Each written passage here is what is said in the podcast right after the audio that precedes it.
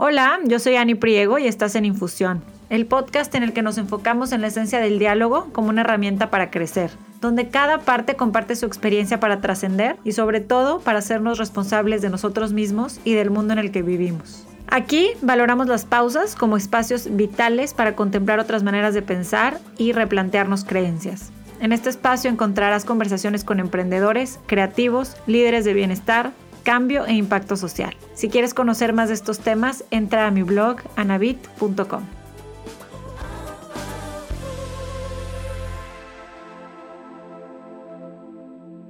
Hola, hola infusionades, ¿cómo están? Espero que estén muy bien. Si están escuchando esto mientras hacen ejercicio, caminando en la playa o lavando platos, les agradezco como siempre escuchar infusión y ser parte de esta comunidad que si algo tenemos en común, y créanme que me consta, es que estamos en una búsqueda constante de sentirnos bien, no nos da miedo conocernos más y conectar no solo con nosotros mismos, sino con nuestros seres queridos para disfrutar más la vida. Amo todo lo que puede hacerme sentir bien sin necesidad de mucha experiencia, aparatos de un lugar o clima específico que puede hacer a cualquier edad, en cualquier estado físico.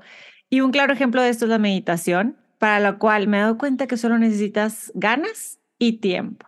Ya sé que se dice fácil, sé que no es tan fácil porque muchas veces no tenemos ganas o no me doy el tiempo de hacerlo. Así que para platicar más de esto, hoy tengo una invitadaza que es guía de meditación y coach de bienestar. Su nombre es Mar del Cerro y quiero conocerla más porque en la pandemia llegué a ella a través de Instagram me ayudó muchísimo estar en calma. Estoy segura que toda la gente que, que llegamos a ella en esos momentos, en ese año específicamente, en el 2020, seguimos siendo parte de su comunidad, porque la verdad sí nos ayudó muchísimo y bueno, sigue compartiendo y sigue teniendo mil cursos y todo. Ahorita les voy a platicar más, pero obviamente hablaremos también de los beneficios de meditar, cómo aporta nuestra salud física, mental, emocional y hasta espiritual. Se las presento. Mar es maestra de meditación, relajación y mindfulness por la Universidad de Barcelona, es guía de meditación por Casa Samasati, maestra de yoga por Wise Living Yoga Academy, health coach por el Institute for Integrative Nutrition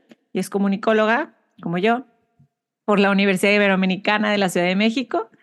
En 2016 comenzó a compartir la meditación y ha creado herramientas como el Diario de Gratitud, Medita Podcast, cursos y talleres de meditación en línea y presenciales. Hace poco lanzó su segundo podcast Agradecida, el cual me encanta porque es short and sweet y un recordatorio de dar gracias por hasta lo que creemos más insignificante.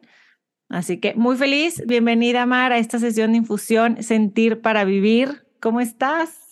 Ay, estoy súper emocionada de estar aquí. Muchas gracias por invitarme. Qué alegría poder compartir mi pasión por la meditación. Gracias.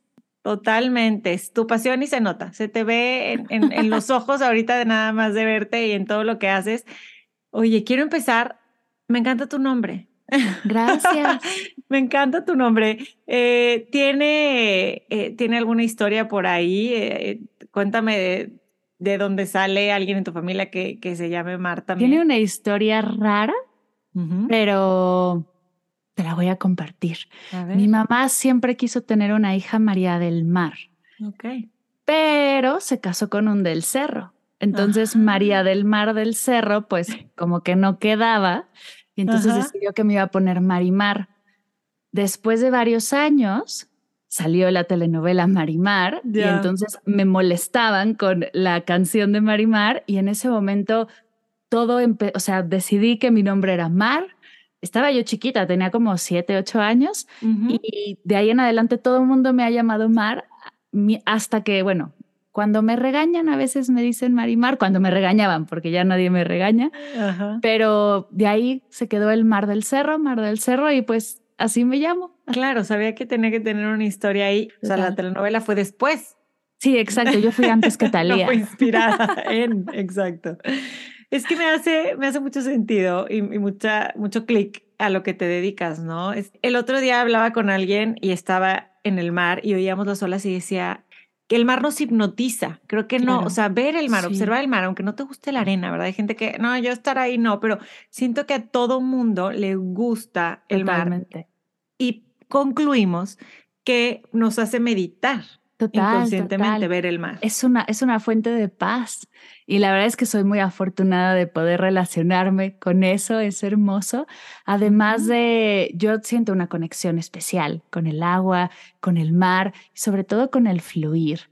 Siento que ha sido una de, las, de los grandes aprendizajes que he tenido que tomar en estos últimos años, aprender a fluir, dejar de controlar y estar más en el presente. Y entonces justo solo con repetir mi nombre me recuerdo de esto, el tienes que fluir. Sí, así es. Y, cuéntame, a ver, ¿es cierto que empezaste a practicar mindfulness a los ocho años? ¿Cómo se te ocurre a una niña de esa edad practicarlo? O sea, cuéntame un poquito de eso. Pues fíjate que no se me ocurrió a mí. Tuve la gran fortuna de tener una maestra de segundo de primaria iluminada ella tenía, Miss Rossi, tenía un salón con 40 niñas y pues imagínate controlar y, o tratar de controlar a 40 niñas mientras les das clases de matemáticas, de español, de ciencias naturales. Entonces ella entre una clase y otra nos hacía un pequeño ejercicio para como despejarnos, para igual y soltar la tensión o el aburrimiento, si alguna se había quedado dormida, y después seguir con la siguiente clase, porque lo que había entre una y otra era un timbre y nada más. Entonces, un ejercicio era levantarnos a estirarnos, otro ejercicio era brincar, sacudirnos, y había una práctica en un minuto nos ponía a hacer un escaneo corporal. Yo en ese momento ni sabía que era un escaneo corporal, ni, o sea, no tenía ni idea. Simplemente nos decía, se acuestan en su pupitre, pon tu atención en tus pies, se relajan tus pies, tus piernas, e iba de los pies hacia la cabeza. Y así como hacía otro tipo de actividades. Solo que un día en recreo, estando yo con mis amigas, se acerca a Miss Rossi y me dice que yo soy muy inquieta. hace, hace poco tiempo, hace un par de años, me diagnosticaron con déficit de atención, entonces igual y Miss Rossi ya lo veía desde ahí, pero no lo tenía tan claro. Entonces me se acercó y me dijo, tú eres muy inquieta, entonces tienes que hacer el ejercicio del escaneo todas las noches antes de dormir para dormir mejor y sacar buenas calificaciones. Y en ese momento mi mente dijo, jackpot, ya tengo la solución a todos mis problemas porque en casa de mis papás las calificaciones eran muy importantes. Entonces yo tenía el, la jarra de oro, o sea, tenía la medalla, el secreto mejor guardado y no se lo iba a compartir a nadie. Entonces, a los siete años decidí, siete, ocho años decidí que iba a hacer ese ejercicio todas las noches. Y así lo hice durante la, acabé primaria, secundaria, la prepa, entré a la universidad y en la universidad comencé a ver que algunos amigos tenían problemas de sueño, teníamos clase de 7 de la mañana y terminábamos a las 10 de la noche y algunos llegaban con litros y litros de café o tenían problemas de insomnio. Entonces yo siempre les decía, ah, yo tengo un ejercicio que a mí me ayuda a dormirme y lo llevo haciendo años, vas a ver que es muy fácil. La tercera, cuarta vez que lo haces, eh, ya hasta ni siquiera llegas a la cabeza. Es, te recuestas, ya que estás listo para dormir y comienzas en tu mente a decir, se relajan mis pies, mis piernas, y puedes ser tan detallista o tan rápido como tú quieras, pero entre más detalle y más pausa le des, va a ser mucho más relajante. Un día platicando de eso, después yo me volví como embajadora del escaneo corporal, porque a todo mundo se lo compartía. Yo decía, es que no puede ser que tengamos 19 años, 20 años y ya tengamos problemas de estrés, de sueño, de insomnio. Entonces lo compartía por todos lados, hasta que una compañera me dijo, ah, eso es mindfulness. Y yo, sí, eso es meditar. Y yo no, o sea, meditar es un monje todo vestido de naranja, pelón, en el monte, haciendo ayunos de días interminables sin poder hablar, ¿no? Como la idea que de repente tenemos todos de meditar o la vieja idea de meditar. Yo lo que hago es un ejercicio práctico. Entonces me acercó y me dijo, no, a ver, tú lo que estás haciendo es un escaneo corporal de mindfulness, así es como funciona y hay un montón de prácticas más. Y ahí despertó una chispa de curiosidad en mí y comencé a explorar. Comencé a ver qué otro tipo de prácticas había, qué era meditar, qué formas había. Me di, bueno, investigué y me di cuenta que Leonardo DiCaprio, el cual era mi crush más grande de la vida, porque Titanic para mí fue un peliculón. Él meditaba, también meditaban los Beatles, entonces empecé a hacer distintas prácticas, comencé a ir a distintas clases. Me encantaría regresar a esa niña de ocho años que practicaba mindfulness, me llama la atención es que no le dijiste nunca a tus papás, a nadie. A nadie, a nadie.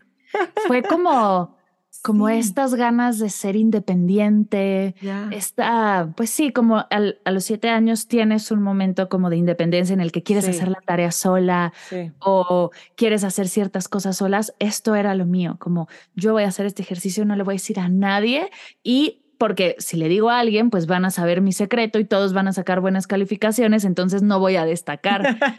sí, me lo quedé así como la joya de la corona. ¿Tú dirías que fue de tus primeros hábitos? ¿O, porque o eras muy de rutinas de la niña, de que se lavaba los dientes y hacía esto muy así? ¿O fue uno de los primeros hábitos que yo incorporé en mi día a día. Por supuesto que hacía lo que hacen todos los niños, que es te levantas, te pones el uniforme, te lavas la cara, los dientes, te peinas, ¿no? O sea, como todo eso, claro que lo hacía, pero lo hacía porque alguien me decía que lo tenía que hacer. Hacía la tarea en las tardes, iba a las clases a las que me inscribían. Ahí sí no tenía nada de independencia, por lo menos no a los siete años, pero este sí fue uno de los primeros hábitos o el primero que yo comencé, fíjate que nunca lo había reflexionado, que yo me puse a mí misma y seguí hasta ahora, el día de hoy, todas las noches antes de dormir hago un escaneo corporal. Es que sí, o sea, te voy a poner el ejemplo de una respiración que cuando me la dijeron eh, en un curso que nunca me acuerdo, hasta la fecha no sé si es 8, 4, 6, 9, 8, a lo mejor tú te la sabes.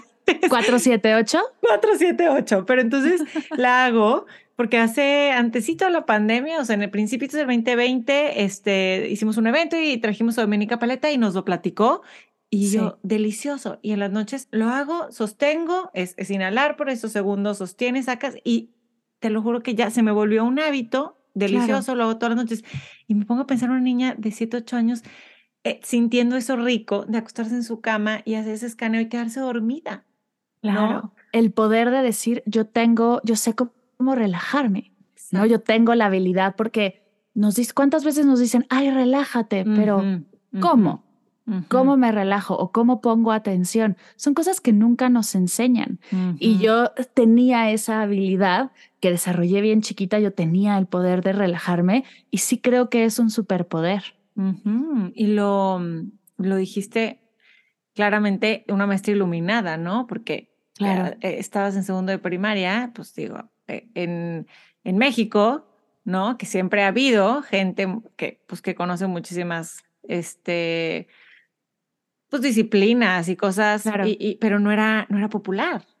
No, para nada. O sea, esto fue, yo nací en el 88 más 7 en el 95, o sea, o 96. Para nada era algo popular, para nada se hablaba de eso y por lo menos yo no tenía acceso a información más allá de este ejercicio y nunca nos dijo es mindfulness, es meditar, ni siquiera nos decía es escaneo corporal.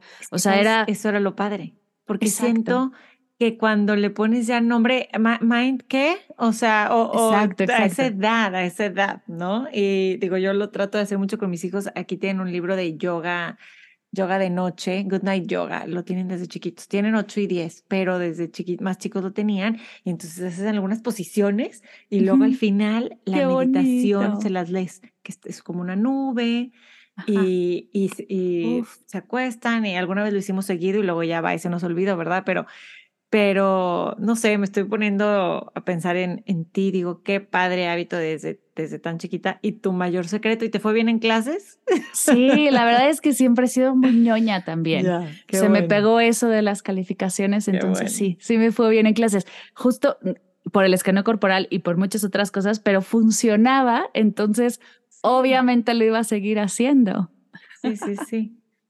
Oye, quiero saber, ¿tú crees que mucha gente medite sin saber que está meditando, como en tu caso? Por supuesto, yo creo que es lo más común, porque tenemos una idea de lo que es meditar que es completamente falsa, con un montón de mitos, y realmente lo que es meditar es, es estar presente en el aquí y el ahora, como muchas veces hemos escuchado el aquí y el ahora, como si fuera algo mágico, y es tan sencillo como cuando estás cocinando, estás cocinando. Cuando te estás bañando, te estás bañando. No estás en, le voy a decir a mi jefe, esta es la agenda de hoy, corriendo porque ya se te hizo tarde, sino te estás bañando. Eh, cuando estás en el coche, estás en el coche. Y eso es meditar. Por ejemplo, un chef que está cocinando en la cocina con un montón de personas, tiene que estar concentrado en lo que está haciendo, ¿no? Pero también tiene que estar relajado. Su cuerpo no puede ser como de Barbie porque se podría lastimar o podría chocar con alguien. Eso es meditar, está completamente ahí. Alguien que corre, que le gusta correr, mientras corres, estás enfocada, estás en tus pasos, no, no vas derecho, izquierdo, derecho, izquierdo, pero realmente estás ahí, estás sintiendo tu cuerpo, estás viendo a tu alrededor para no caerte, estás 100% presente. Puede ser que llegue un pensamiento y regreses, porque aparte meditar no se trata de no distraerte, sino de regresar. El Dalai Lama dice que meditar es el arte de regresar y justo eso es. Entonces, quien ha corrido en su vida y ha estado presente mientras corre, ha meditado, porque también cuerpo relajado y enfocado. Quien ha cocinado en, un, en una situación en la que necesita estar presente y no estar en el teléfono o en cualquier otro lado, ha meditado. Quien ha hecho cualquier actividad en la que estás realmente ahí, sin distracciones, y de repente se te va el tiempo, o dices, ay, es que estaba tan enfocada que me perdí y dejé de escuchar la conversación, ¿no? Ha meditado y eso es maravilloso, porque entonces podemos quitar estas ideas de que te tienes que sentar, tienes que invertir horas, eh, tienes que convertirte al budismo, porque también me lo han preguntado. O sea, hay un montón de mitos alrededor de la práctica que creo que nada más nos hacen daño o nos limitan y cuando empezamos a liberarla, se vuelve delicioso. Por eso una de las técnicas que más me gusta es el mindfulness, porque mindfulness es abierto y lo puedes hacer mientras comes, mientras lavas los platos, mientras estás caminando, ¿no? Una de las prácticas más comunes es el mindful walking. También a mí me encanta mientras hago cualquier otra cosa, mientras estoy doblando la ropa, mientras estoy en el coche, en el tráfico, en vez de estar estresada o a ver, esto le voy a decir al de enfrente que se me acaba de meter, respira, estás ahí, ¿no? No, no necesitas estar en ningún otro lado más que presente.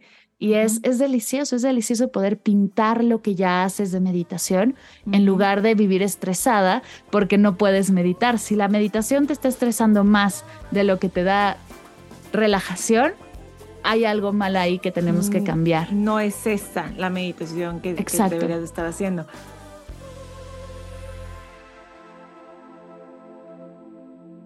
Te cuento esta anécdota ahorita que dices, es que me hace todo el sentido del mundo. Concentración y relajación, o concentración y enfoque, puede ser. Sí. Las dos como... Como el punto medio entre relajación y concentración. Eso también es meditar. Ese es le digo a mi esposo que, bueno, yoga finalmente se animó a hacer y, estuvimos después en unas clases porque yo llegué a la meditación a través del yoga, de, que entendí que el yoga me hacía meditar, porque es de lo poco que me hacía como estar ahí 100% o escribir, que entro en ese flow, podría decir, o el, porque en, caminando me distraigo mucho, pero sí, pero sí llego a la relajación, pero no a la, que no creo que la concentración y relajación, pero eh, mi esposo empezó hace como seis, siete años a pescar y le encanta. Y tiene, tiene un kayak, tiene una, vivo en un, en un suburbio donde hay lagos cerca. Y empezó primero de la orilla. Yo lo veía, se iba de repente con ahí los niños y les enseñaba, pero él pescaba eh, y pescaba y pescaba. Y luego ahorita tiene su kayak y así, y, y se va y yo, es que se me hace, de verdad, se me hace lo más aburrido que hay en el mundo. A mí. Es totalmente meditativo. Exacto. Pero entonces me decía, cuando me lo escribió, y, yo, es que, ¿por qué te gusta tanto? Y se empezó a comprar demasiadas cañas y no sé qué. Y me decía, pues es que nada más voy, estoy en la naturaleza, no pienso en nada, estoy a gusto, estoy relajada, a veces pongo música. Y yo, wow, le dije, es que estás meditando. Exacto, qué bonito. Qué rico, pero él nunca lo había visto así. Yo entendí, o sea, cuando me lo escribió, yo dije, ah, es tu meditación y lo disfrutas muchísimo, lo haces semanalmente.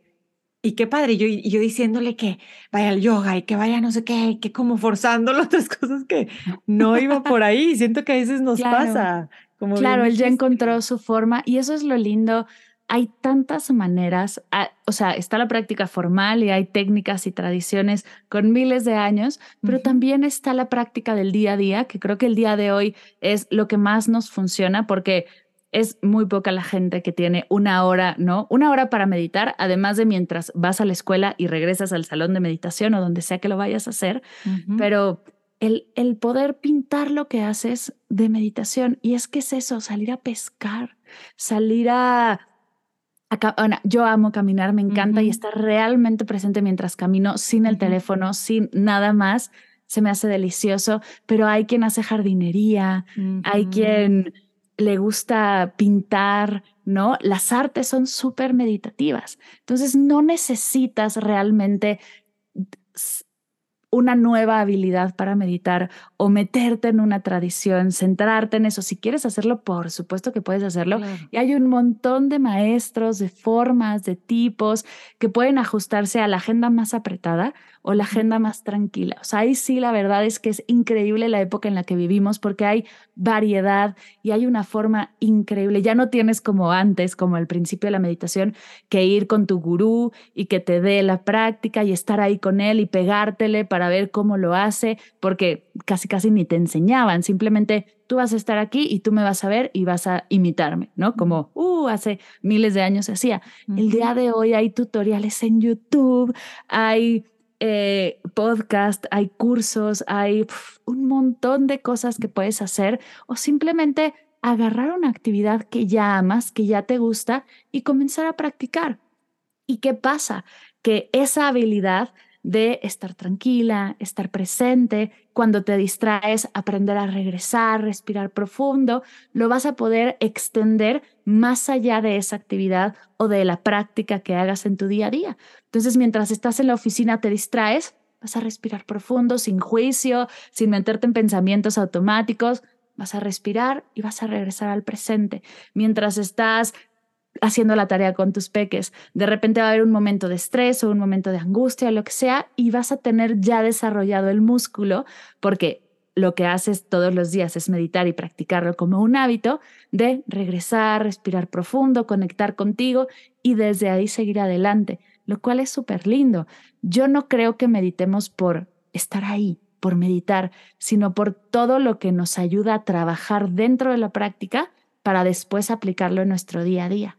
Ya, ya. Y ahorita quiero hablar de eso, de todo, de todo eso que dices que después nos ayuda a tomar mejores decisiones, a la claridad. Me, pero quiero seguir un poco en, en tu línea de tiempo, porque ya platicamos que eres comunicóloga más, con inclinación a la psicología. Sí, totalmente. Y la nutrición. Y nutrición. Eh, estaba yo entre esas tres carreras y me dijo mi mamá, escoge una, empieza y ya estando ahí, si te quieres cambiar, vemos qué hacemos, pero empieza. Entonces empecé por comunicación y la verdad es que me enamoré. Me enamoré de el radio, me enamoré de, de comunicar, de compartir. Sin embargo, siempre se quedó por ahí mi, mi vocecita de la salud y sobre todo la salud mental, que ya después encontré dónde podía conectar. Claro, claro, claro. Y es que siento que, que si hay, si hay algo, eh, o sea, conozco muchas, podríamos ser un club de comunicólogas con, con psicología y nutrición es muy buen, un muy buen punto, pero es que sí, es todo el, el integrando pues la, el bienestar en general. Total. Pero por ahí también leí que te interesó ser maquillista. Sí, antes. ¿Sí? ¿Y, qué pasó?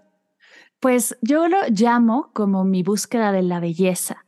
Em, desde la prepa quería yo estudiar maquillaje, quería, estaba buscando como esta parte de lo bello y primero pensé que era a través del maquillaje, entonces estudié seis meses maquillaje en una universidad. Me fui a, yo hablaba francés por el colegio en el que crecí, en el que me educaron y eh, quería practicar mi francés, me fui seis meses a Francia a una escuela de maquillaje y ahí estuve entre tomando clases y haciendo prácticas. La verdad es que fue muy divertido. Cuando regresé a México vi que la carrera de maquillista no era para mí, no era lo que me gustaba hacer en el día a día y ahí fue que decidí estudiar comunicación. Al mismo tiempo, eh, mientras estudiaba comunicación los fines de semana. El primer semestre no, porque el primer semestre mi mamá me dijo, enfócate para que logres sacar y sepas qué es la universidad. Si quieres estudiar algo más, porque soy muy ñoña, me encanta estudiar, lo haces el segundo semestre. Segundo semestre justo estudié diseño de imagen, porque seguía enfocada en, en mi búsqueda de la belleza y creí que, bueno, si no es maquillaje,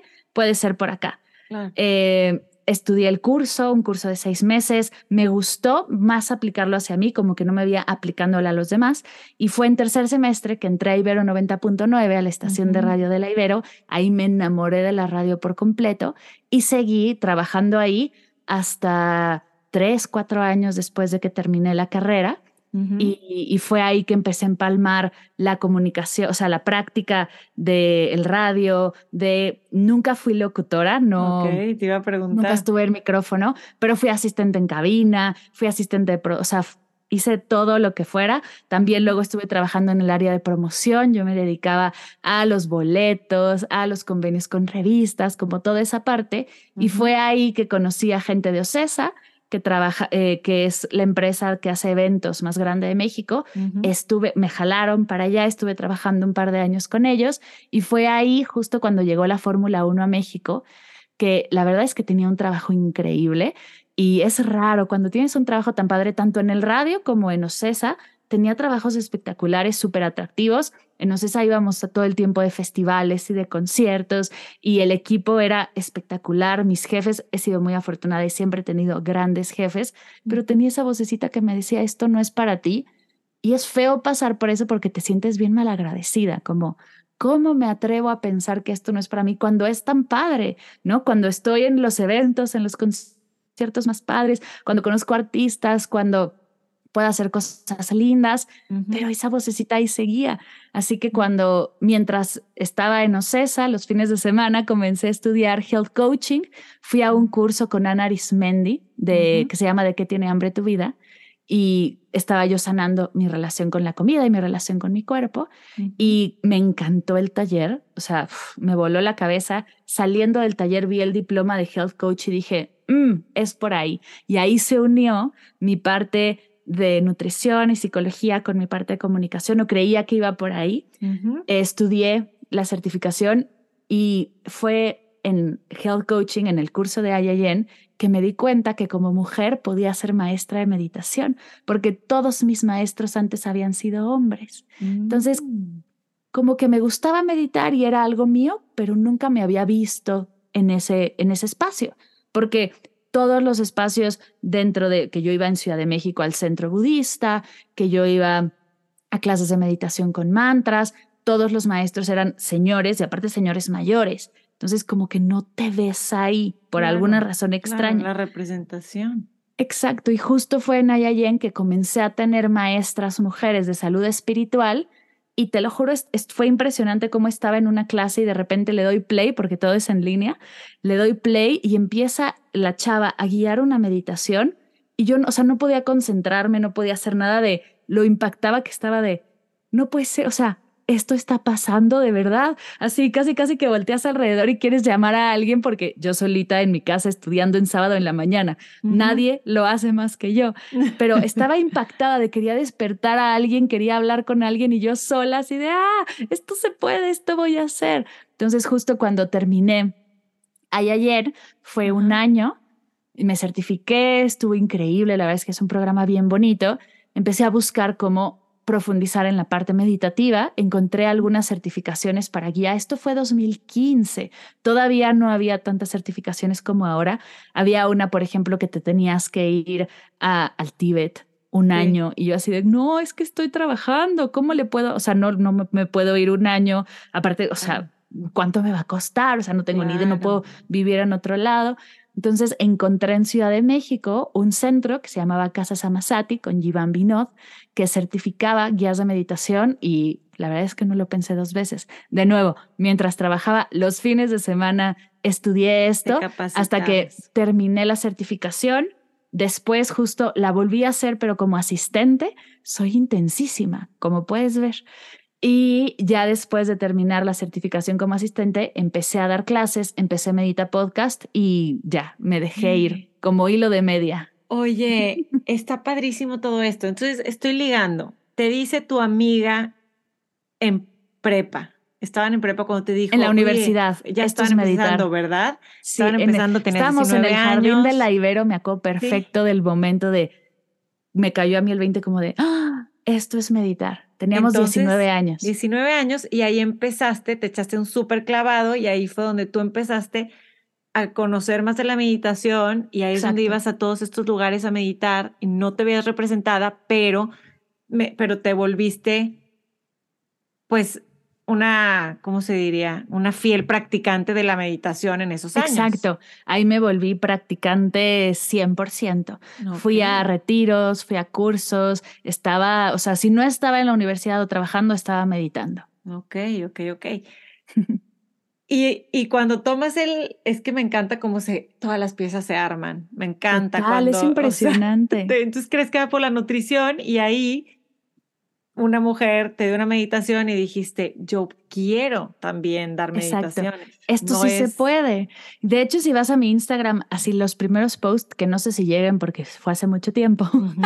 No, ya Eh, tienes contenido. puedes ver que empecé a post yo posteaba mientras estudiaba y en posteaba smoothies, posteaba recetas porque era de las cosas que más veíamos y aparte estaba como era muy popular.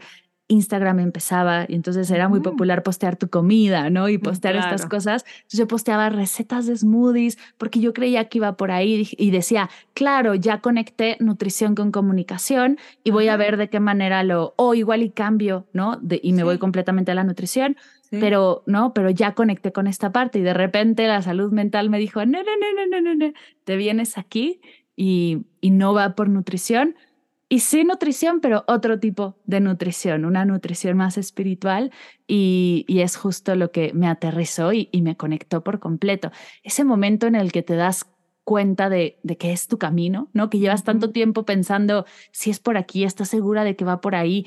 em, esto no es, llegas a un trabajo y no, no va por ahí, tienes que, ay, todo ese estrés y de repente estás sentada tomando una clase en internet, le das play y ta ta, todo se muestra frente a ti y te da igual el cómo, te da igual el cuándo, así, imagina cuando yo llegué con mi papá y le dije, voy a ser guía de meditación, o sea, Sí. me vieron con cara de, ¿de qué estás hablando? ¿Qué es eso? ¿Qué es ¿De qué vas a vivir? Eh, ¿Vas a ser pobre? Y, y la verdad es que fue muy interesante comenzar a explorar, empezar a decir soy guía de meditación. La primera vez que lo dije, estaba, iba de, me iba de viaje con mi pareja Y le doy el pasaporte a la persona de migración y me pregunta nombre, dónde vive, ocupación y yo temblando de miedo así, guía de meditación. Y hasta mi pareja me vio con cara de, wow, es la primera vez que lo dices. Y yo, sí, es raro. Y el de migración me vio con cara de esta mujer que se fumó, o sea, ¿de qué está hablando?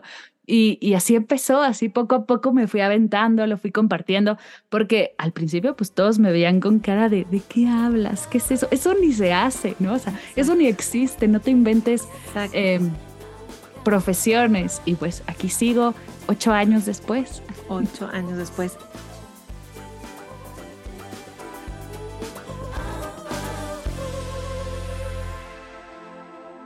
¿Qué hiciste? ¿Renunciaste a tu trabajo inmediatamente? No renuncié inmedi- inmediatamente, me fui a un trabajo de medio tiempo y esta- estaba medio tiempo en las mañanas trabajando, capacitando en restaurantes, eso hacía.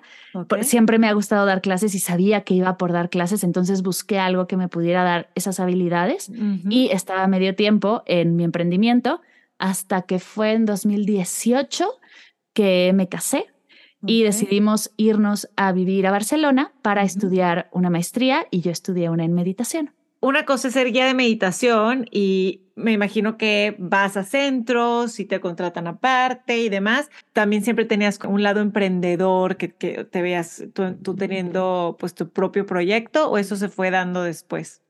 Eso se fue dando después. Cuando ya arranqué, o sea, recién salí de la certificación en Casa Samasati, comencé a dar clases en un lugar que se llamaba Project Meditation Studio en la Condesa. Daba clases los lunes y los viernes a las 7 de la mañana. Y era bien interesante porque había gente que venía de súper lejos a clase de meditación. En ese momento creo que fue 2017, Ujú. 2018 por ahí, un poco, o sí, por esas fechas. Luego las fechas soy bastante mala, pero era por ahí. No había tantos lugares de meditación como los hay ahora. Y entonces la gente llegaba a tomar clase del, alrededor de la condesa, pero había gente que venía de súper lejos, tomaba la clase y se iban a trabajar. Y platicando eran más o menos como 50 minutos de clase y después 10 minutos de tomarte un té, lo que se vestían, se cambiaban y se iban.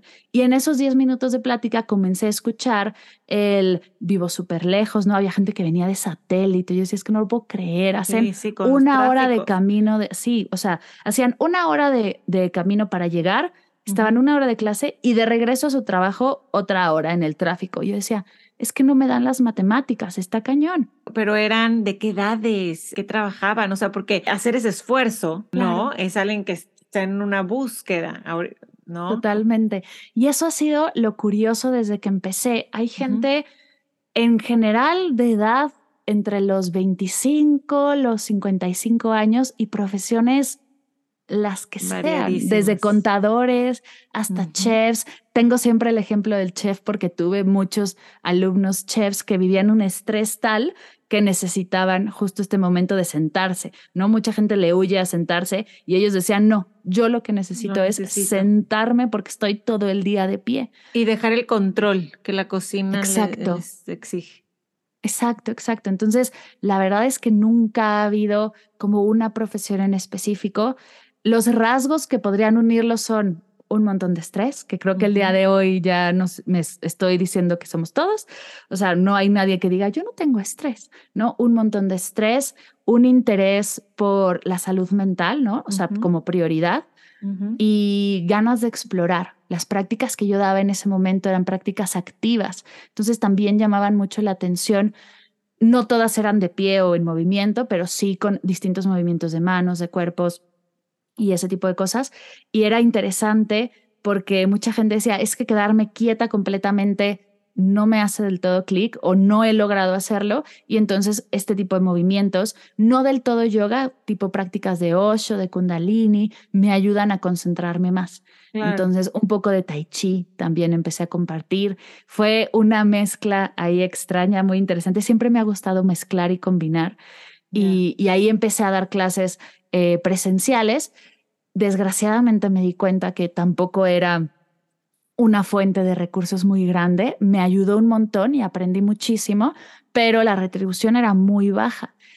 Y dije, bueno, está padre esto, pero tengo que buscar por otro lado. Y me empezaron a preguntar dónde te sigo, dónde puedo escucharte. La meditación de hoy la tienes grabada y ahí como que se me empezó a prender la cabeza de, mm, podría hacer esto en otro tipo de formato. Yo que estudié radio y que trabajé en radio podría ir por ahí.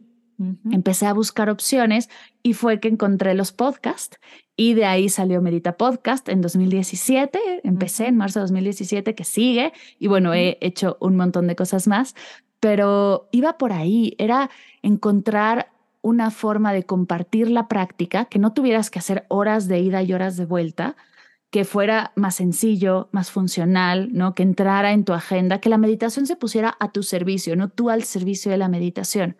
Además de que tengo la fiel creencia de que todos merecemos un lugar de paz, de tranquilidad y de calma dentro de casa.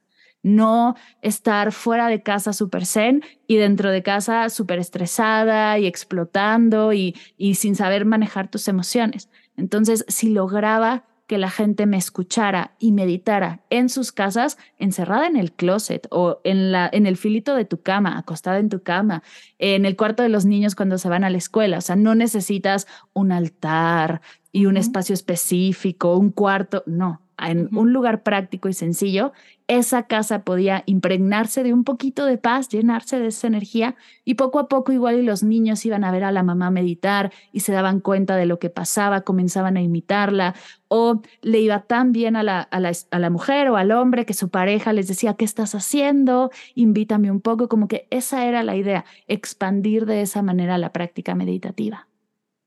Pues un poco visionaria, diría yo, en, eh, en, nuestro país, porque, eh, bueno, yo ahorita estoy viviendo en Estados Unidos, pero en, en México sí, sí pasó eso hasta después de la pandemia, ¿no? Que la gente empezó a quedarse en casa, a hacer, o sea, antes se creía que vas a hacer meditación a este lugar, a este centro, vas a hacer yoga a este centro, vas a hacer ejercicio y después ya te das cuenta que no. Y me encantó eso de, de que es, de que el lugar donde lo hagas influye Totalmente. también, ¿no? Porque estás dentro de ese hogar y, y digo, como en caso de que seas padre de familia, sí dicen que, que los papás somos eh, como el, bueno, la verdad incluía al papá, pero dicen que, que somos las mamás el humor de la casa. Este, y entonces sí, claro, como que por qué te tienes que salir y luego regresar, sino ahí mismo, en ese, en ese espacio. Qué súper interesante.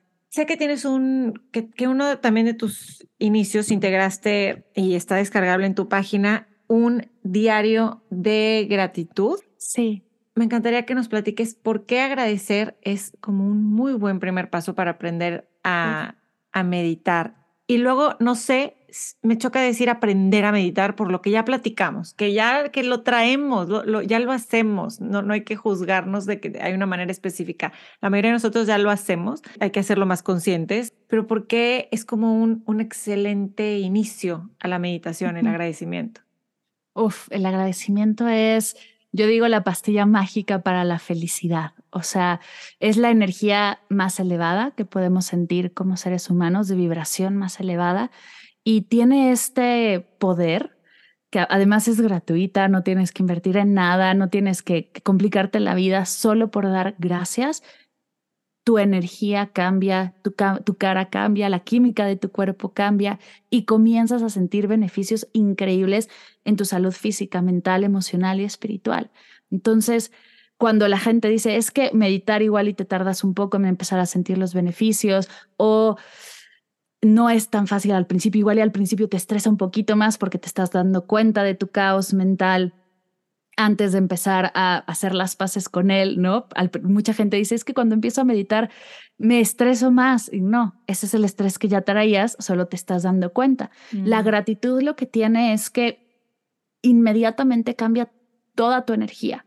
O sea, es increíble cómo solo por dar gracias y dar gracias a la hora de comer, ¿no? Como nos enseñaban las abuelas antes, antes de empezar a comer, dar gracias, dar gracias al despertar. Por ejemplo, mi alarma de teléfono dice gracias, con esa me levanto en las mañanas, entonces lo primero que veo es gracias y tengo, digo, tres cosas que agradezco en ese momento, lo primero que se me ocurra.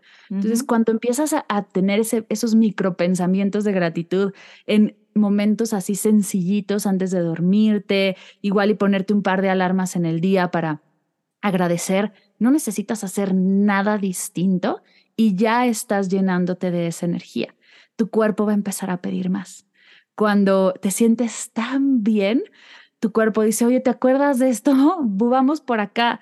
O estás estresadísima y dices, ok, estoy muy estresada por mi trabajo, pero agradezco el tener trabajo y agradezco el tener los recursos para hacerlo. Y, ¿no? O sea, como que comienzas poco a poco a darle la vuelta a esas cosas tengo el privilegio de poder hacer ejercicio en las mañanas y mover mi cuerpo desde el amor en lugar de, ay, tengo que hacer ejercicio. Como empiezas poco a poco a cachar esos pensamientos de queja, de estrés, pensamientos negativos automáticos y cambiarlos por gratitud y cambia por completo tu día. Y de ahí el paso siguiente, muy, ¿cómo decirlo? Casi, no sé si automático, pero muy fácil es sentarte puede ser escribir, justo el diario tiene esta parte de escribir 30 días, entonces ya te estás regalando este tiempo. el pretexto número uno para empezar a meditar es no tengo tiempo para meditar. Entonces el diario o estas micropausas comienzan a regalarte un poquito de tiempo, a decir, mira, si tienes un minuto, si tienes dos minutitos para sentarte y hacer una lista de lo que agradeces antes de irte a dormir para cerrar tu día, en plenitud y liberar el estrés o los pendientes antes de irte a la cama, ¿no? Y no soñar con la oficina. Entonces comienzas a darte cuenta que sí tienes tiempo y ahí puedes invertirlo en meditar o puedes invertirlo en el hábito de bienestar que tú quieras, a descansar, puedes invertirlo en escribir, en leer, en lo que más te guste. Yo justo dentro del diario de gratitud, la última hoja es una invitación a Medita Podcast para que pruebes algunas prácticas distintas, pero la verdad es que puedes brincar hacia donde quieras. Lo importante es que te des cuenta que sí tienes tiempo para ti. Me encanta que menciones Medita Podcast porque aquí vale la pena mencionar que hay meditaciones gratuitas ¿Qué haces tú? ¿Qué hacen invitadas tuyas, gurús, eh, eh, gente que entrevistas y que luego vuelves a invitar a hacer meditaciones breves de todo tipo? Están gratis en tu página en el podcast.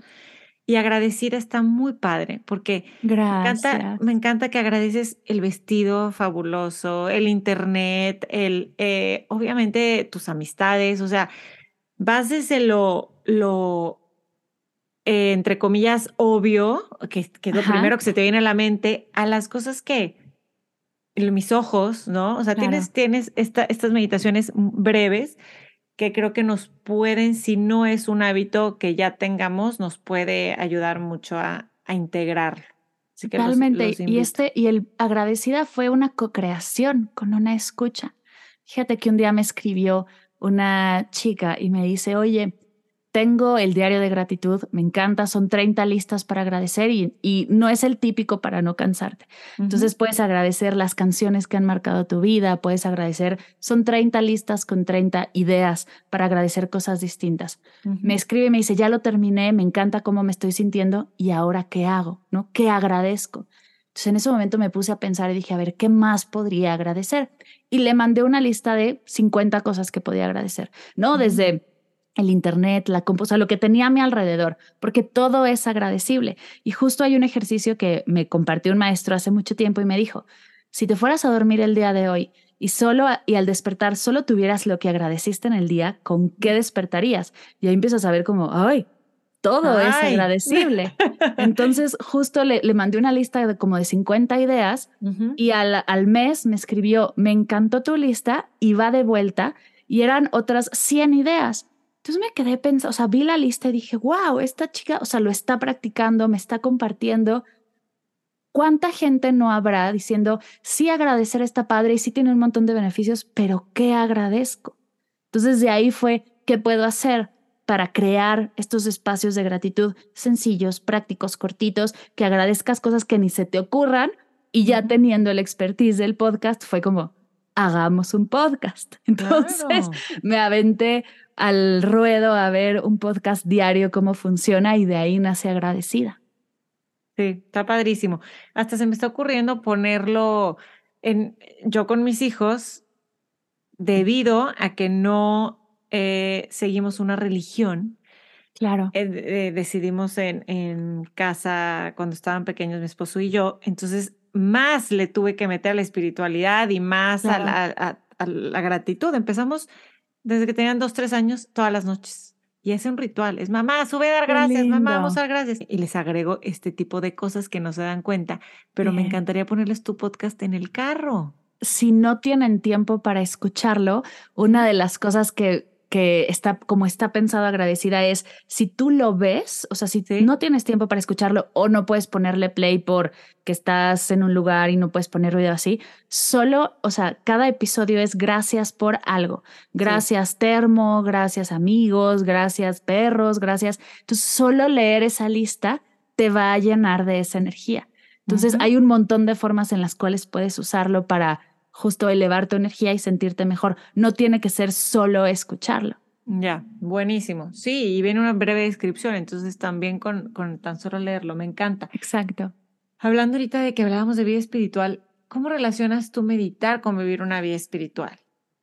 Uf, creo que sería interesante definir qué es espiritualidad, o por lo menos para mí, porque no sé si puedo definir qué es espiritualidad en el mundo. Sí. Para mí, la, la, gran diferencia entre religión y espiritualidad es que la religión es hacia afuera. Son todas estas reglas, estas creencias, esto que aprendemos para a la edad que, que se te haya inculcado una religión, para seguir ciertas reglas, para ser parte de un grupo. La espiritualidad es hacia adentro, es conectar contigo, es observar cómo estás, cómo te sentiste y es tener este espacio de ti para ti.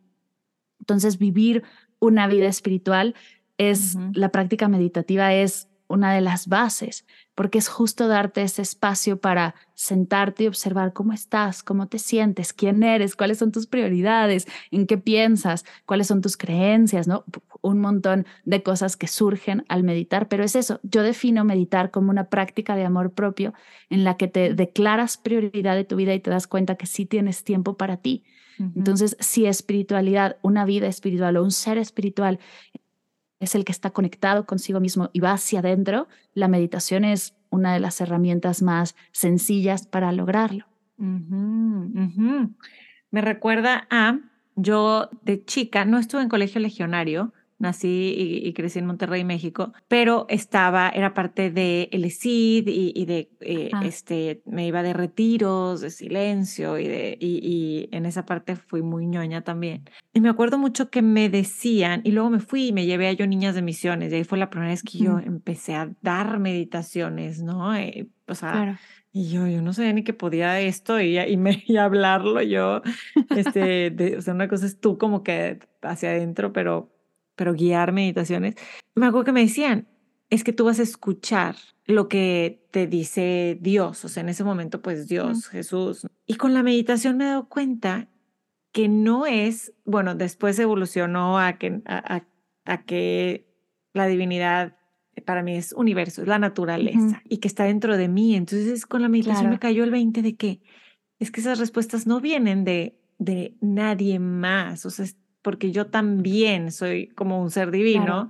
Y, y, y, entonces están las respuestas adentro de mí, pero eso me lo dio la meditación.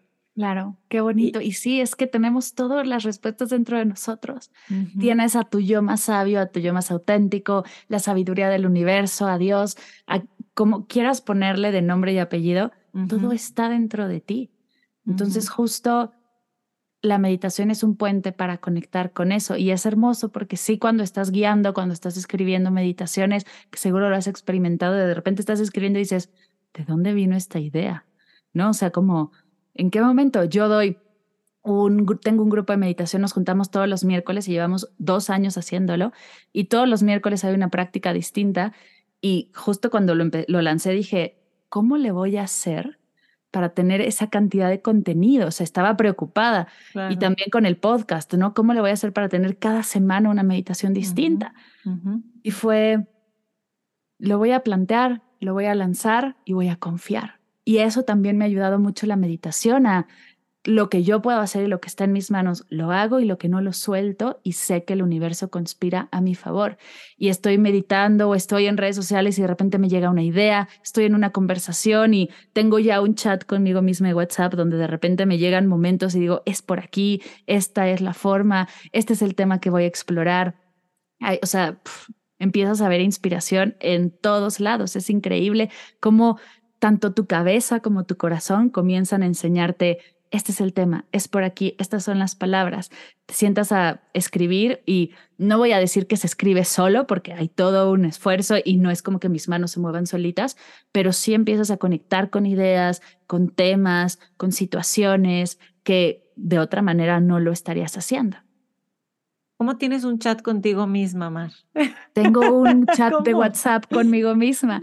Abres un chat con alguien, con quien sea, y, siempre lo y luego lo sacas. y luego lo sacas y se queda solito y entonces uh. pongo todo ese tipo como de pendientes, de fotos de recibos, de así tengo uno como personal y tengo otro para meditar y entonces me mando WhatsApps a mí misma. Buenísimo, porque yo me sabía el de un Twitter que para ti, un Twitter privado y ahí pones escritos y ahí pones así ideas, pero claro, WhatsApp está más fácil. WhatsApp, muy bien.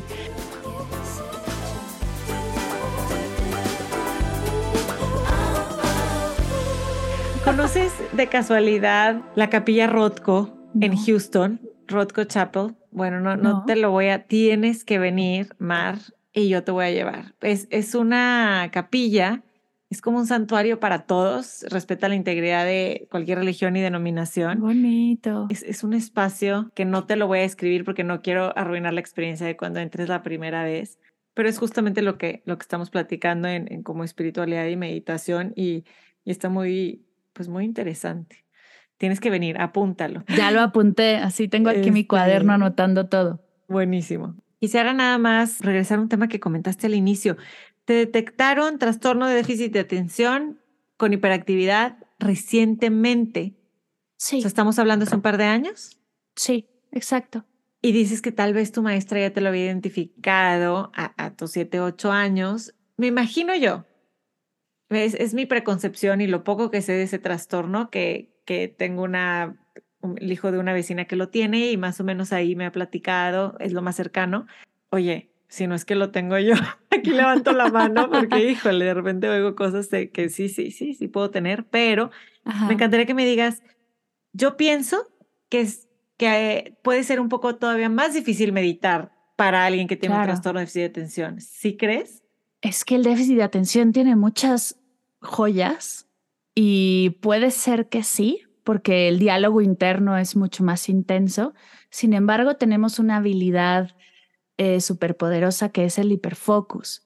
Y de ahí mi ñoñez. O sea, una vez que encuentras algo y que te enfocas, no puedes parar. Entonces, mm. si logras engancharte a la meditación, no hay quien te pare. Y eso es una, así algo hermoso de la meditación del déficit de atención. Sí tiene cosas que todos conocemos, que son como los clichés, pero hay otras habilidades espectaculares que si las desarrollas, justo yo siempre digo que soy muy intensa, pero soy intensa enfocada. Entonces, lo que me ha enseñado la meditación a mí, y sí, justo cuando me diagnosticaron déficit de atención, la psicóloga me dijo, tienes, o sea, la, medita la meditación a ti desde chiquita te sirvió como compensatorio un poco. O sea, por eso no te lo cacharon, porque al meditar y al tener este tipo como de momentos y al aprender a relajarte tan chiquita, compensabas un poco algunas de las cosas, además de un montón de otras cosas. Por ejemplo, el déficit de atención en mujeres no es igual que en hombres y no estaba tan estudiado en ese momento. Entonces, los signos no son los mismos, no estás como el niño hiperactivo, súper intenso, ¿no? Es, hay otro tipo de déficits de atención y, y, por eso es, era difícil identificar a todos y por eso hay ahora tantos adultos viendo que igual y sí lo tienen, pero sí la meditación me ayudó en ese sentido y si es más difícil o no, yo creo que el verdadero problema o la verdadera dificultad de la meditación es hacer el tiempo. No sé si para los que tenemos déficit de atención sea más difícil hacer el tiempo o sea igual. La verdad es que ahí no tengo la respuesta. Yo siempre he tenido, por ejemplo, el tiempo para meditar. Es algo que me hago todos los días porque también ya aprendí que puedo meditar cinco minutos antes de dormir, puedo meditar mientras camino, pero por ejemplo, sí me había costado durante mucho tiempo hacer ejercicio hasta que tuve que estudiar el tema de los hábitos, cómo hacer un hábito de bienestar y desde ahí arrancar, como que dije, voy a, voy a desaprender todo lo que he aprendido de hábitos y voy a empezar de nuevo porque hay mucha ciencia alrededor del tema y voy a ver realmente cómo se hace un hábito y desde ahí, desde estudiarlo, me empecé a dar cuenta, hice mis notas, soy muy ñoña. Hice mis notas, definí, encontré como mi caminito y ya que tengo mi mapa, ya puedo desarrollar cualquier hábito. Ok, ok, ok. Y Eso es el hiperfocus. Ajá, sí, de hecho me lo, Guillermo Arrega, quien entrevisté hace unos meses, comentó algo, algo similar, que él tiene trastorno de déficit de atención pero sí le afectó mucho en la autoestima porque chiquito no tuvo una maestra Rosy, entonces al contrario, no, horrible, cambios de colegio, sí, pero bueno, ¿se puede saber cómo te lo de, cómo tú, a través de tu psicóloga o a través de un familiar o cómo estuvo? Es la historia más rara y más millennial del mundo. Estaba yo en TikTok un día descubriendo que era TikTok en la pandemia y de repente me salió un video de una chava diciendo, si te pasa esto es que tienes déficit de atención. Y de repente fue como, ok, ok, ok, ok. Y dije, nah, esta creencia de que todos tenemos un poquito de déficit de atención, que no es verdad, pero no tenía yo esa creencia porque no sabía acerca del tema. Entonces le di like y seguí. Y TikTok, si le das like, pues te manda más videos con ese, con ese tipo de contenido para que estés más ahí. Entonces me llegó de repente otro video y dije, ah, y me llegó otro video y y de repente le mando a mi pareja un video, dije, es que soy súper yo, se lo mando y me dijo, o sea, tienes que investigar porque es que eres esta persona, o sea, todo lo que está diciendo lo haces. y, de, y en ese momento sí me empecé a dar cuenta como de, ok, sí, de repente abro el, refri y está el control de la tele. Eh, de repente soy súper intensa en unas cosas y otras ni me entero, ¿no? O sea, como distintas cositas que marcaban como una diferencia. Y sobre todo en pandemia que nos encerramos él y yo, estuvimos solo los dos juntos, pues empiezas a ver qué comportamientos son parecidos y qué comportamientos somos completamente distintos. Y desde ahí, gracias a TikTok y empezar a leer e investigar, oye, ya me identifiqué de más, tengo que investigar qué está pasando, ya ahí fue en una de esas sí, voy a, o sea, yo estaba casi segura, pero no quería autodiagnosticarme y fui con una psicóloga y de ahí fue que tuve un diagnóstico ya más formal, pero sí muy muy 2023. El, Me di cuenta de déficit de atención con TikTok. Total, total. Bueno, y son de las cosas positivas. Hay muchas cosas positivas de las redes Uf, Yo he aprendido de redes sociales cosas increíbles. Yo creo que si algo, hablo mucho de superpoderes, pero como seres humanos tenemos uno que es el más importante, que es elegir. Si eliges usar las redes sociales a tu favor, hay cosas maravillosas. Puedes aprender a meditar, puedes aprender un deporte, puedes aprender. José, mi pareja, aprendió a tocar la guitarra gracias a YouTube. O sea, es un mundo increíble o es un mundo increíble o puedes estar viendo gatitos y ser feliz, que también se vale, o puedes estar perdiendo el tiempo un ratito, que tampoco pasa nada.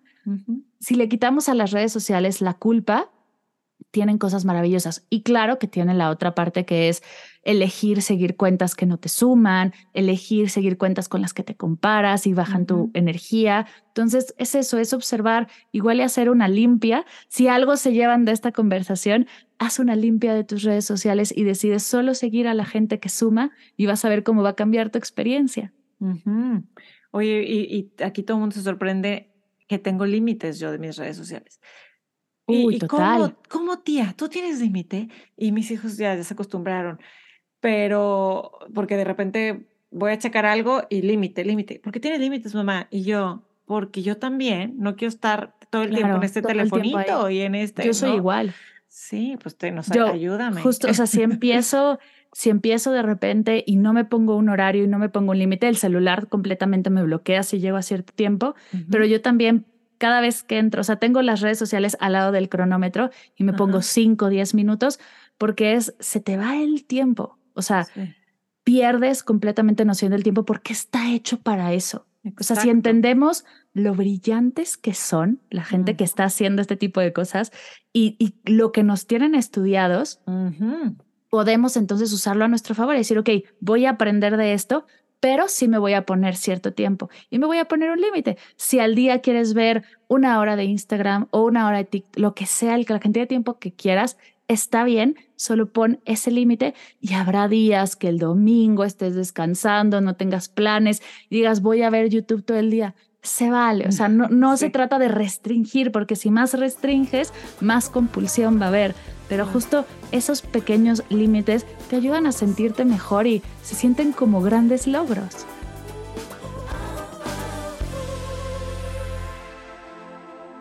¿Por qué dicen que si meditas tomas mejores decisiones y tienes más claridad?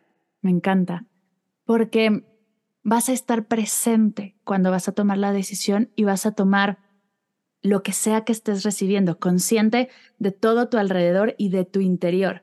No vas a tomar la decisión desde lo que quieren los demás que digas o desde la preocupación eh, sin tomar en cuenta algo, vas a estar realmente ahí. Entonces, por ejemplo, y pasa mucho esos errores en el trabajo que es cuestión de hasta dedazo, ¿no? Mandas un mail y dices, ay, ¿por qué lo mandé? Pues porque estaba enganchada en el enojo, en la frustración, en la tristeza, lo que sea, y me dejé ir y entonces escribí el correo, lo mandé y digo, ay, me van a regañar porque no debí de haber mandado este mail. Si estás, si, si aprendes a meditar y aprendes justo a hacer estas pequeñas pausas, respiras profundo, observas cómo estoy, ok, estoy enojada ¿Cómo se siente en mi cuerpo? Pues se siente, siento fuego en el estómago, siento las manos muy intensas, no tengo estos pensamientos. ¿Es momento de escribir un mail? Ok, igual y no, ¿no? O sea, haces estas pequeñas pausas para observar cómo estás y no hacer las cosas en automático, porque justo eso pasa cuando tomamos decisiones en el día a día, que estás tan en piloto automático que haces muchas cosas y la riegas, porque aparte todos nos equivocamos, pero te puedes ahorrar muchos de esos errores, lo cual te ayuda a tomar mejores decisiones y además te regala tiempo libre. No hay nada en este mundo que te regale tiempo libre más que la meditación, porque justo te ahorra esos momentos en los que tienes que regresar a tu casa a revisar si sí cerraste la puerta, eh, tienes que checar que sí esté bien cerrada la mm, el agua de la regadera, ¿no? Que no la hayas dejado así e inundar tu casa. Mm. Tienes que mandar el mail eh, y, revisar que sí lo mandaste, porque sí lo mandaste o no lo mandaste. Entonces, ese tipo de, de olvidos o de cositas que se nos pasan en el día a día. A mí me pasó una vez hace poco que salí de mi casa al súper, iba caminando y me doy cuenta que traigo las dos llaves de mi casa, las mías y la de mi pareja, lo que quiere decir que lo dejé encerrado en el departamento. Entonces tuve que regresar, dejarle sus llaves y volver a ir al súper. Ahí perdí 10 minutos, cosa que si hubiera estado realmente presente, no tomo las dos llaves. Y de esto nos pasa todo el tiempo. ¿Cuántas veces dejas la computadora en tu casa cuando la tenías que llevar a la oficina? Entonces tienes todo este tiempo que perdemos en esos pequeños errores que a todos nos pasan, te lo vas a ahorrar y al final vas a tener minutos y minutos de tiempo libre que puedes invertir en un montón de cosas. Por eso cuando la gente dice yo no tengo tiempo para meditar, es que necesitas meditar porque es lo único que te va a dar ese tiempo de vuelta. Y sí, y sí motiva. A mí sí me inspira de que, ah, claro, me va a dar más claridad.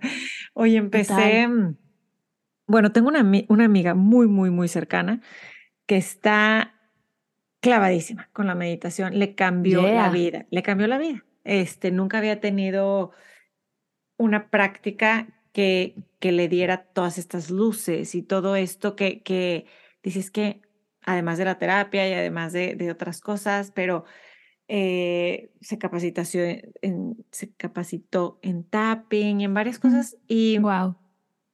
y el otro día me platicaba de, pensamientos que tenía y yo, es que, qué risa, porque a mí, yo de esa, cuando, cuando me acuerdo de que he tenido eso, es en la regadera o que voy manejando. Claro. Estaba otra amiga que este, yo le digo que es medio medium, ella hace teta healing y así, ¿no? Es, es mi amiga medium.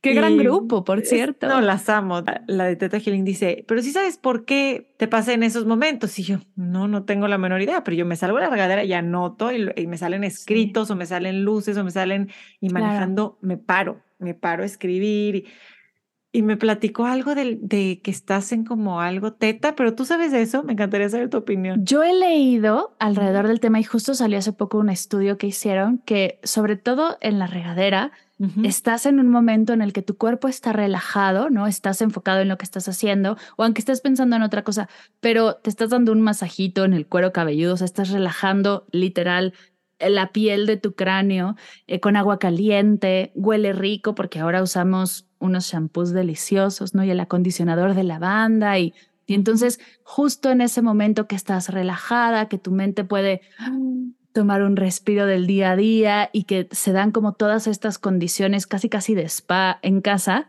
es ahí donde te llegan esos momentos de, claridad, pero no sé acerca de si es mm. algún momento teta y lo voy a investigar porque está increíble. Sí, creo que la regadera es donde se, se, generan las mejores ideas, o sea, es, y el tener una libreta al lado es de las mejores inversiones porque sí, o sea, ahí es, para mí mientras camino, por eso me encanta caminar, y mientras estoy en la regadera, porque sí, o sea, mientras te bañas, pasan, o sea, vienen a ti momentos de claridad, que es todo lo que llevas dándole vueltas a la cabeza, esas preguntas, esa, esa pelea, ese se resuelve en la regadera. Y por eso es tan importante estar presente ahí. Bañarte. Y no estar, bueno, bañarte aparte, pero estar presente en la regadera y no estar pensando en lo que le vas a decir al jefe cuando llegues a la oficina, ¿no? Decir, este es mi momento para mí, esto es donde se crean las mejores ideas no voy a pensar en nada, no voy a traer ningún tema yo, simplemente voy a fluir, voy a oler el olor del shampoo, voy a ajustar la temperatura para que mi cuerpo se relaje, voy a estar realmente presente y ahí, uff, te van a llegar un montón de claridades espectaculares. ¿Tienes tú alguna meditación, recuerdas alguna meditación más profunda que hayas tenido? Sí, justo en la maestría lo que es una maestría en meditación, por si alguien se lo pregunta. Eh, compartí con maestros de diferentes técnicas y tradiciones durante año y medio. Cada mes nos daban una técnica o una tradición distinta. Y hubo un maestro de yoga y un maestro de Vedanta que hicieron prácticas espectaculares. Eh, el maestro de Vedanta, Vedanta es una tradición meditativa. Ok. Y justo su práctica fue de silencio la guió de una manera muy extraña, como que yo decía, este hombre está muy raro, siempre fue como extraño desde que lo vi, o sea, como su energía era extraña, como que algo estaba, pero su práctica fue maravillosa y llegué a conectar con, o sea, llegué a, observar el silencio, o sea, como verme yo fuera de, es que no sé cómo explicarlo, pero... Y así lo guiaba él, o sea, él te decía, estás aquí, o sea, pasa esto y después das un paso hacia atrás y ves el centro, o sea, te ves a ti, pero no como cuerpo, mente, emociones, sino te ves como esta energía y tú estás detrás observándote porque tú eres el observador. Lo que hemos escuchado un montón de veces, y, nos encanta compartir como no eres tus pensamientos, eres quien observa tus pensamientos, emociones, etcétera, etcétera. Pero en esta práctica logré verlo y logré sentirlo, lo cual fue, o sea, me voló la cabeza. Wow. y mi maestro de, el maestro que nos explicó yoga o en la tradición yógica, hizo una práctica también de silencio maravillosa. Sí creo que la práctica más profunda es la práctica de silencio. No es fácil, no es para todos los días y a menos de que estés en algún reto de silencio o algo así, pero el que, por ejemplo, yo lo hago en cada práctica, el que cada que terminas una meditación agregues un minutito de silencio, 30 segundos de silencio y después un minuto y después dos minutos y después te empiezas a entrenar a habitar el silencio, te ayuda justo a que más adelante puedas estar cinco minutos en silencio, 10 minutos, 15 minutos y ahí llegan cosas maravillosas. El silencio, el silencio. Sí. Em, Justo acabo de hacer una agradecida de, de gracias silencio y es que nos regala más de lo que nos quita, pero no estamos acostumbrados a evitar la incomodidad y eso justo te hace la meditación también, te enseña a estar en paz con la incomodidad y desde ahí puedes habitar el silencio. El otro día justo invitaron a mis hijos una tarde, bueno, se fueron eh, a casa de un vecino verano estoy acostumbrada a que están en la casa, mucho ruido, siempre hay gente en mi casa y ahora ellos no estaban. Y yo abrí mi laptop porque te estoy escribiendo, eh, explorando unos formatos, empecé a escribir y me sentí amar. Ni mi perro, mi perro, aquí está, atrás, está roncando, ahorita soy yo. Y de repente ladra porque el Amazon y porque estaba descansando feliz, dormido, entonces no había movimiento, silencio. Y yo así escribiendo en la compu, tuk, y yo, ay no, qué raro, me incomodó. claro. tengo que estar tranquila. A ver, estoy en mi casa, sí, está, está en silencio, pero no estamos acostumbrados a estar a gusto en el silencio, ¿no? Claro. Totalmente, porque llega, es que llegan un montón de cosas cuando estás en silencio. Y dejar de luchar contra esa incomodidad, porque en una de esas, y yo es lo que he experimentado, habrá gente que diga cosas distintas, pero yo no experimento que esa incomodidad se vaya. Yo sigo sintiéndome incómoda, pero esa incomodidad ya no me genera conflicto. O sea, me siento incómoda y estoy en paz con esa incomodidad. Es como no vas a dejar de pensar al meditar, no vas a apagar tu mente, no la vas a poner en blanco. Pero lo que sí es que vas a hacer las paces con todo ese ruido. Va a estar el ruido, lo vas a observar, y ahí está. Y no vas a dejar, y vas a dejar de pelearte con él, que justo es lo que más me gusta, bueno, me gusta muchas cosas de la meditación, pero una de las cosas que más me gusta, te dejas de pelear con ese tipo de cosas. Y entonces después te dejas de pelear con un montón de cosas más y aprendes a poner atención en lo importante, hacer las paces con tu mente, cuerpo, emociones, ser, y desde ahí fluyes de una manera distinta. hermoso, qué hermoso. ¿Qué tiene que ver la respiración en todo esto? Nada más para, para cerrar con algo científico aquí, que, uf, porque sé que hay reacciones químicas en el cuerpo, en el cerebro, eh, desde la meditación y, claro. hay demasiados ya estudios que me encanta conocerlos porque yo creo que por ahí me convenzo más de hacer las cosas. Y... y hay un montón de libros también alrededor de la respiración súper interesante. Ah, estoy leyendo el de Breathe en Kindle. Espectacular. Está Qué bueno, que lo estás haciendo. Tenía el sample descargado hace mucho y una amiga de, de mi tenis, que es yogi, iba a poner un centro aquí este, muy padre, me dijo, ¿ya lo leíste? Y yo, no, pero tengo el sample y creo que leí 51%, no sé qué. Y, y, me, está, me está gustando mucho. Está increíble. el experimento que hace es brutal. exacto, está brutal.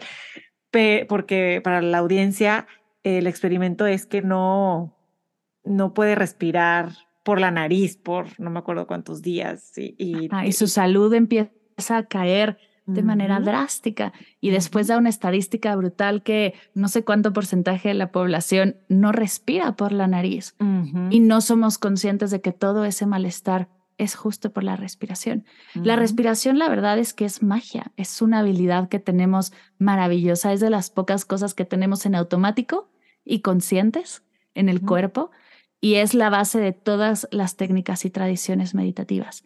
Es nuestra ancla al presente, lo más físico que podemos tener para regresar, porque solo con hacer consciente de que estás respirando y controlarla, porque puedes controlarla o puedes soltarla y seguir respirando sin darte cuenta. Si tuviéramos que hacerla consciente todo el tiempo, siento que solo haríamos eso. O sea, si tuvieras, si no tuvieras esta parte automática, no podríamos hacer nada más. Entonces, esta magia de controlarla cuando debes de o cuando necesitas, por ejemplo, cuando nadas, cuando meditas, pero soltarla cuando simplemente quieres disfrutar, se me hace una... Imagínate que así fuera la digestión o que así fuera, ¿no? Cualquier otro, el corazón. O sea, si no fuera automático, tendríamos que estar late, late, late, late. O sea, no podríamos hacer otra cosa. Entonces, justo agarramos eso en la meditación, lo agarran desde el principio, desde hace miles de años, y lo enfocan en cómo conectar contigo, que es lo más físico y lo más inmediato que tienes, respirar, porque sin respirar puedes estar segundos, puedes dejar de comer, puedes dejar de tomar agua, pero sin respirar casi no puedes estar. Entonces, de eso se trata y por eso la respiración es tan importante porque es presente, es aquí, no hay manera de salirte de ello, todos respiramos y además genera un montón de mm, cambios, depende de la respiración que hagas. En el yoga se usan mucho los pranayamas, la respiración 478, la respiración cuadrada, 3333 la respiración consciente, diafragmática, la respiración yógica. Hay un montón de técnicas para respirar y cambiar tu energía y es increíble cómo es inmediato lo que sucede en tu cuerpo. Por ejemplo, la respiración de fuego, que seguro la han hecho en alguna clase de yoga, donde se calienta el cuerpo. Empiezas a inhalar y exhalar rápido, como aventando el aire y tu cuerpo de repente empiezas a sudar del calor que hace, porque el oxígeno y bueno, o sea, lo que estás haciendo es mover toda la energía. No está solo, o sea, la respiración controla todo. O sea, al final el aire que entra y el aire que sale es lo más importante que tienes para vivir. Entonces, eso altera tu cuerpo, tu mente, tu sistema nervioso, o sea, lo cambia todo.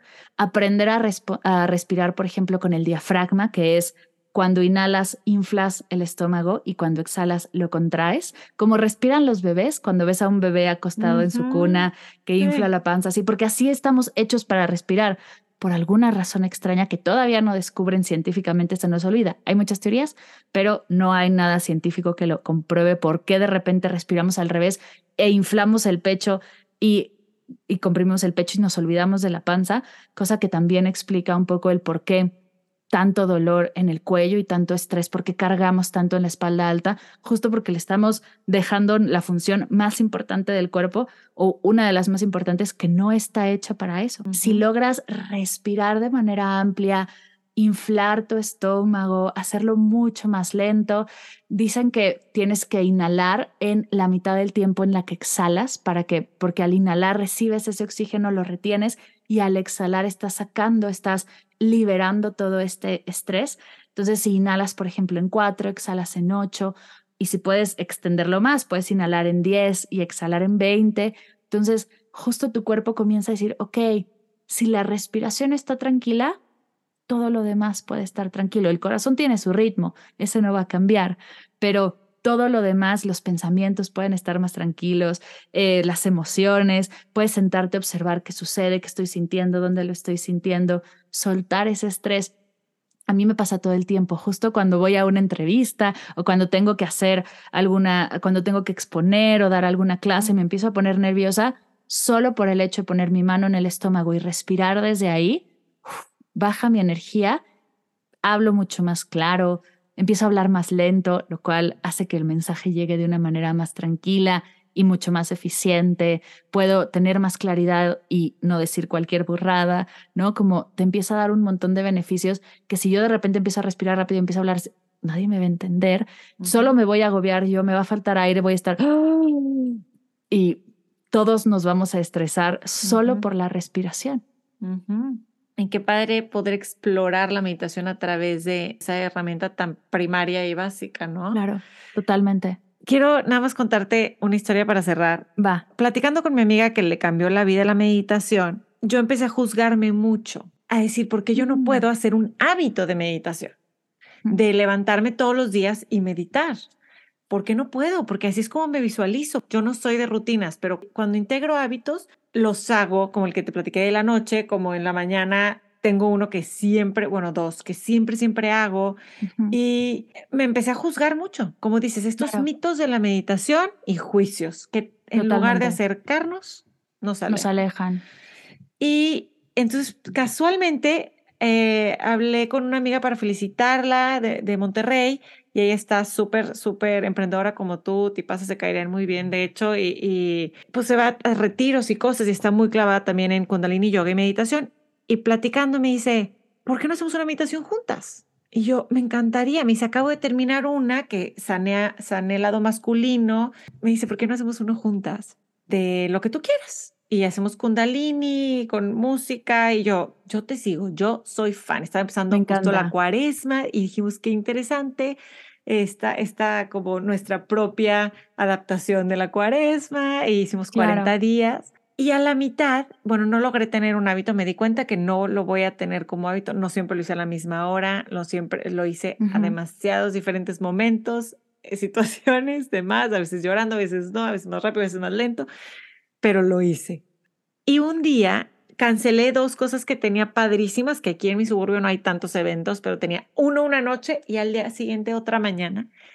Y me, como que algo se abrió, algo pasó y yo nada más no dejaba de llorar y no dejaba de llorar y no dejaba de llorar. Hace mucho no me pasaba. Hormonalmente me pasa en momentos ciertos, momentos de mi ciclo menstrual y lo que tú quieras. Pero mi pregunta era si hay algo relacionado tú con tantos años de experiencia y guiando a tanta gente y viviéndolo en carne propia, no, no me vas a decir si lo que yo tuve fue basado, fue por la meditación o no. Pues obviamente no y no lo vamos a saber nadie. Pero sí fue muy, muy marcado como, como estuve muy, muy, muy, la palabra no sé si es emocional, porque siento que, pero como que, como se abrió una llave y salieron muchas cosas y luego pedí una señal y me llegó la señal a través de una persona y, y como que yo decía, ¿tendrá que ver esto con los 40 días de la meditación? O sea, ¿puede pasar este tipo de cosas? Claro, por supuesto que sí, porque justo lo que estás haciendo es conectar contigo. Y dentro de nosotros hay alegría, pero también hay tristeza y hay dolor y hay enojo. Y, hay gente que me dice, que acabo la meditación y estoy enojadísima. Claro, porque está ahí.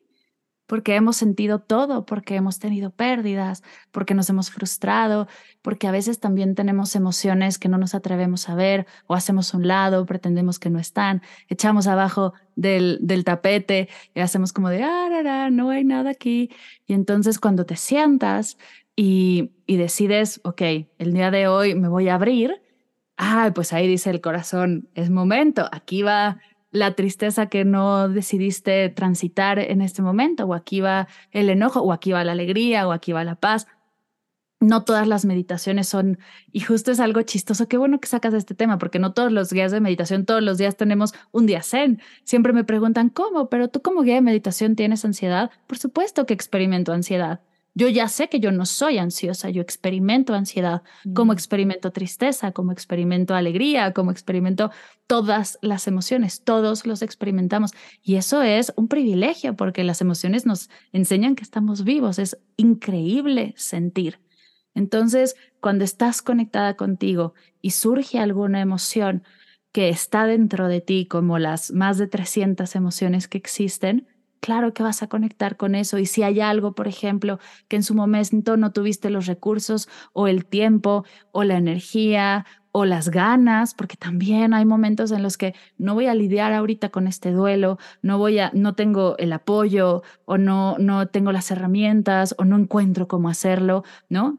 Lo dejas ahí, lo guardas, se atora, puede ser que, que, lo guardes por años, por meses, o sea, es, las cosas ahí se quedan y cuando te sientas a conectar, de repente surge y puedes llorar, puedes reírte a carcajadas, puedes quedarte dormida y, tener un sueño extrañísimo y con eso sanar algún recuerdo, alguna experiencia de la infancia.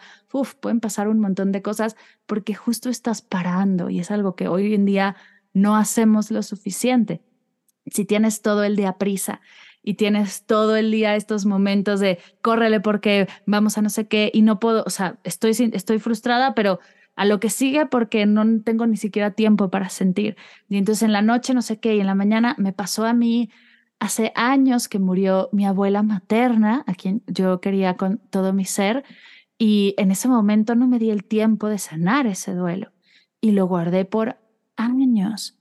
Sí experimenté tristeza, sí experimenté un montón de cosas, pero no pasé por todas las etapas. o sea, lo experimenté y ahí se quedó. Me cerré yo en ese momento, me puse a ayudar a mi mamá con papeles, me puse a hablar, que la casa, que no sé qué. Y no, o sea, ya no regresé a sentirlo, no me habría a sentir. Pasaron años hasta que un día me senté un día, estaba meditando, me vino la imagen de mi abuela y me solté a llorar como así, sin parar. y, y, justo lo, me sentí tan bien que dije, venga, lo que haya que sacar, vamos a sacarlo. Y lloré, y lloré, y escribí, y escribí, y lloré, y lloré.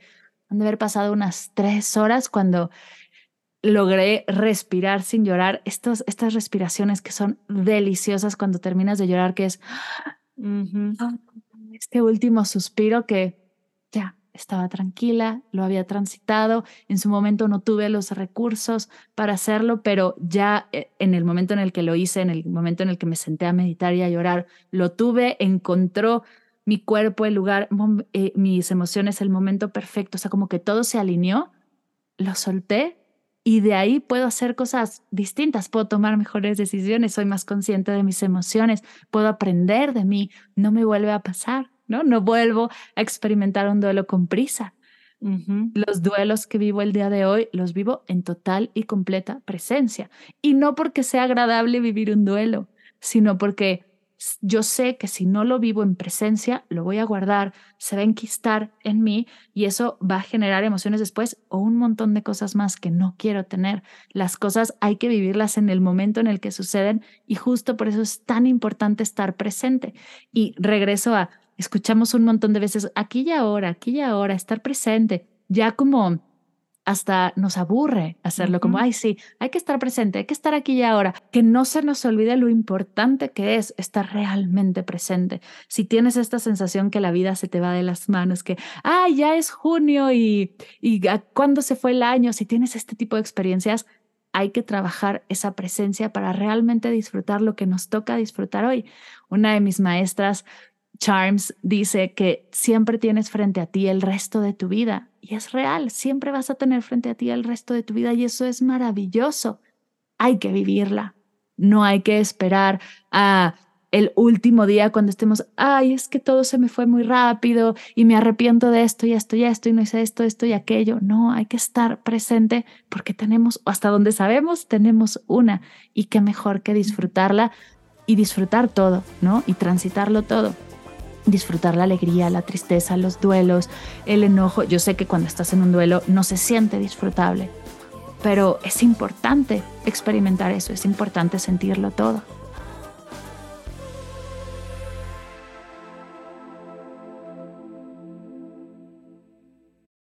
Gracias por escuchar este episodio. Disfruto muchísimo hacer estas entrevistas y compartirlas contigo. Recuerda que puedes seguir este podcast en Instagram. Lo encuentras como Infusión Podcast y yo estoy como Ana-Bit. Para ver más de los temas que platicamos aquí y leer mis textos semanales, entra a mi blog anabit.com. Infusión crece y cada vez le llega a más personas gracias a ti que estás aquí. Así que si no lo has hecho todavía, suscríbete, compártelo y déjame un review. Estas son las tres formas de apoyar este programa. Gracias y nos vemos la próxima infusión.